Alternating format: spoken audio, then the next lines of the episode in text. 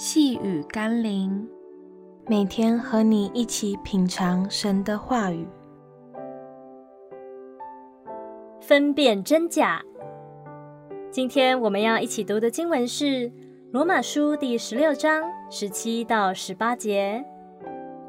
弟兄们，那些离间你们、叫你们跌倒、背乎所学之道的人，我劝你们要留意躲避他们。因为这样的人不服侍我们的主基督，只服侍自己的肚腹，用花言巧语诱惑那些老实人的心。一个人会去教会，会祷告，会参加敬拜，会分享圣经，不一定就表示他是一个属神的儿女。也有些人到教会是另有企图与目的，或交朋友。或找客户，或打发时间，五花八门的心态都有。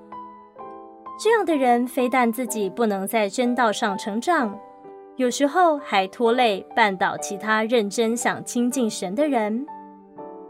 求主帮助我们能懂得分辨身旁的基督徒，让我们能与那些真敬畏神、有基督生命的人同行天路。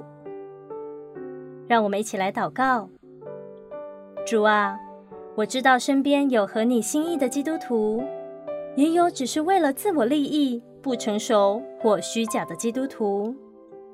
求你让我可以有智慧的选择属灵同伴，有智慧的帮助并挽回那些偏差的人，也让我可以成为别人属灵上的帮助者。奉耶稣基督的圣名祷告，阿门。